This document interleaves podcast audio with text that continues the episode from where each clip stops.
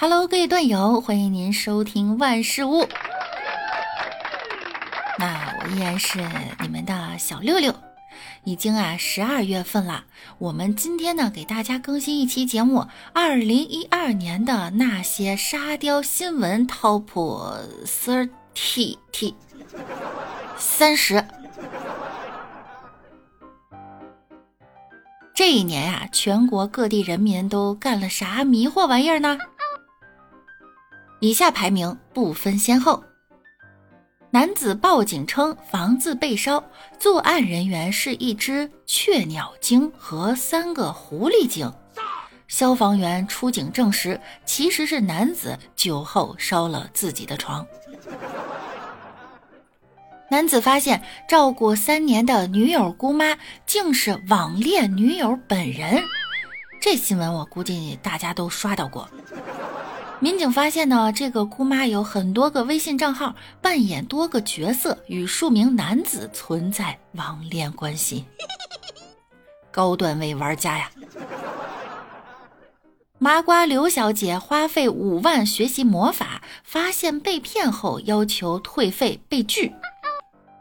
大爷掏空气付费，称自己是扮隐形人，十五分钟后才可以把钱变出来。这麻瓜小姐应该向这位大爷膜拜啊！何大妈花四万元做白发转黑发，结果发现治疗方式就是拔。这我也会，直呼一声好家伙呀！李先生加入某群聊，群友晒话费余额，一时好胜，把九万元积蓄都充了话费。男子偷手机被抓时，正在研究罗翔的刑法学讲义。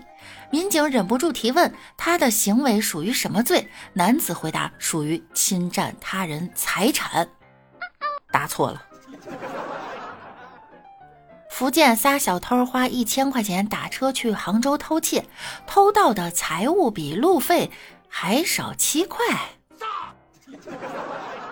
如果再把偷的东西还给人家，请问小偷一共损失多少钱呢？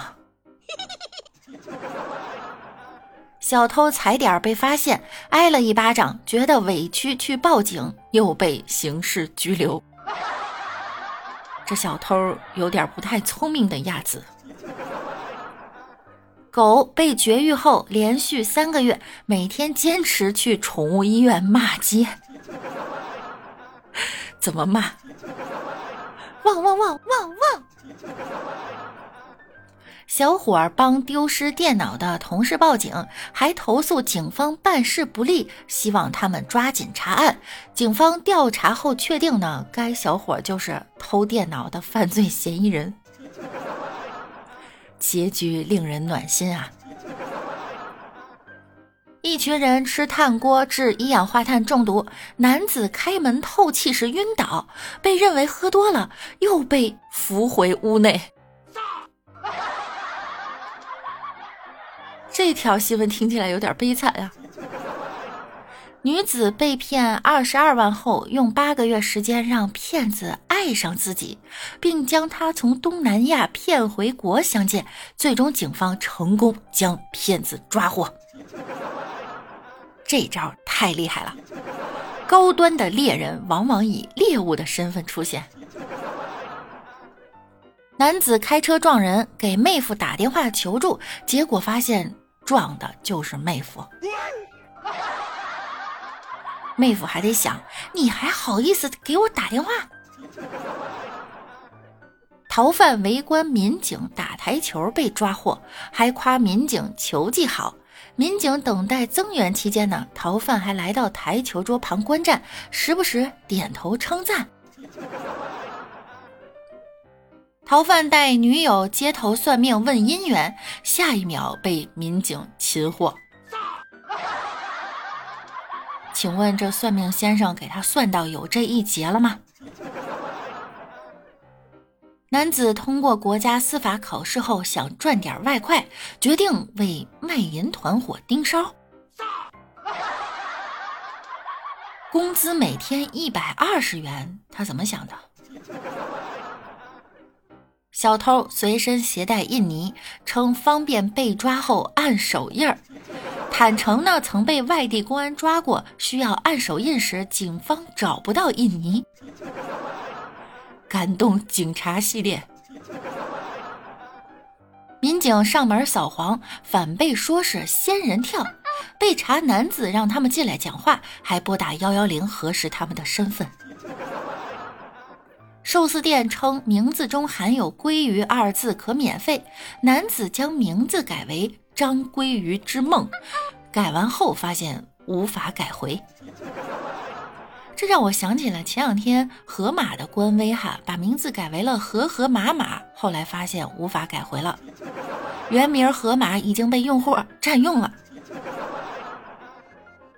男子怕假证弄混，附纸条备注写下“假证”两个大字。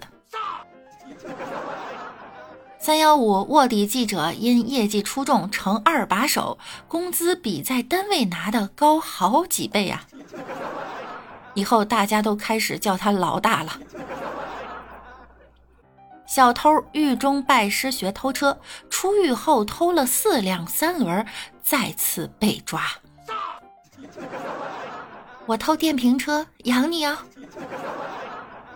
坏了一年的车被小偷修好，车主全程目睹，等修完立即报警。车主真是最后的赢家。丈夫醉驾自首，在交警队遇到涉嫌酒驾的妻子，不是一家人不进一家门呐。浙江义乌保姆为报复前雇主，偷走了他最爱的煎锅。他要不告诉我这锅的品牌，我觉得我很难接受。小学生没写完作业，怕被骂，打车自己去了孤儿院。主人发现狗早上叫不醒，调监控发现前一晚五个喝醉的人拉着他们家狗跳了一夜的舞。这哥六个玩的还挺嗨。大妈逆行被拦，掏出老司机资格证，说是自己花五千元办的，还盖着秋名山车神协会的印章呢。老司机啊！满洲里出现了神秘鱼头人。对，满洲里在这次做核酸检测的时候呢，有一个带鱼头的小孩子混进去了。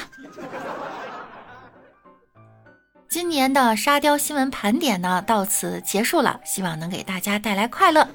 那六六也给大家提前拜个早年，我溜了。我们下期再见，拜拜。